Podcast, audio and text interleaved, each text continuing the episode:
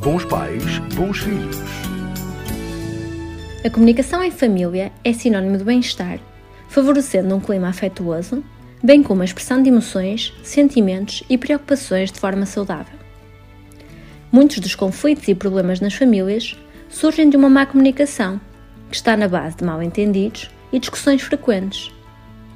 Existem algumas atitudes que podem ser prejudiciais para a comunicação familiar, tais como fugir de conversas necessárias, conversar na defensiva, usar sarcasmo e ironia, preferir frases em tom de acusação, usar palavras que menosprezam o sentimento do outro e elevar o tom de voz.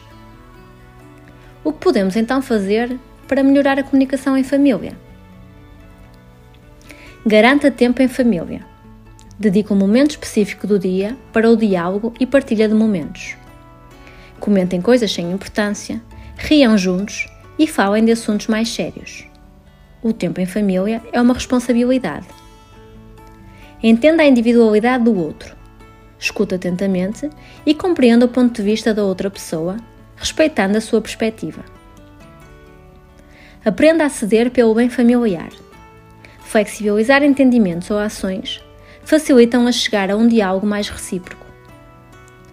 Enfatize concordâncias vamos sempre discordar em alguns pontos, mas o foco deve ser o que nos une.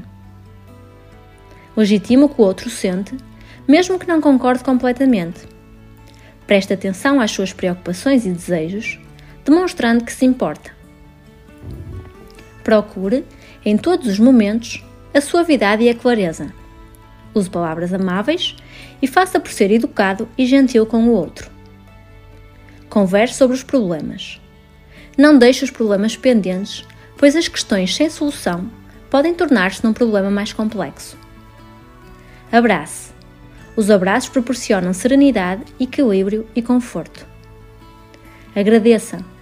Lembre-se de dizer obrigado, pois as atitudes do outro merecem um agradecimento explícito. Compartilhe fragilidades.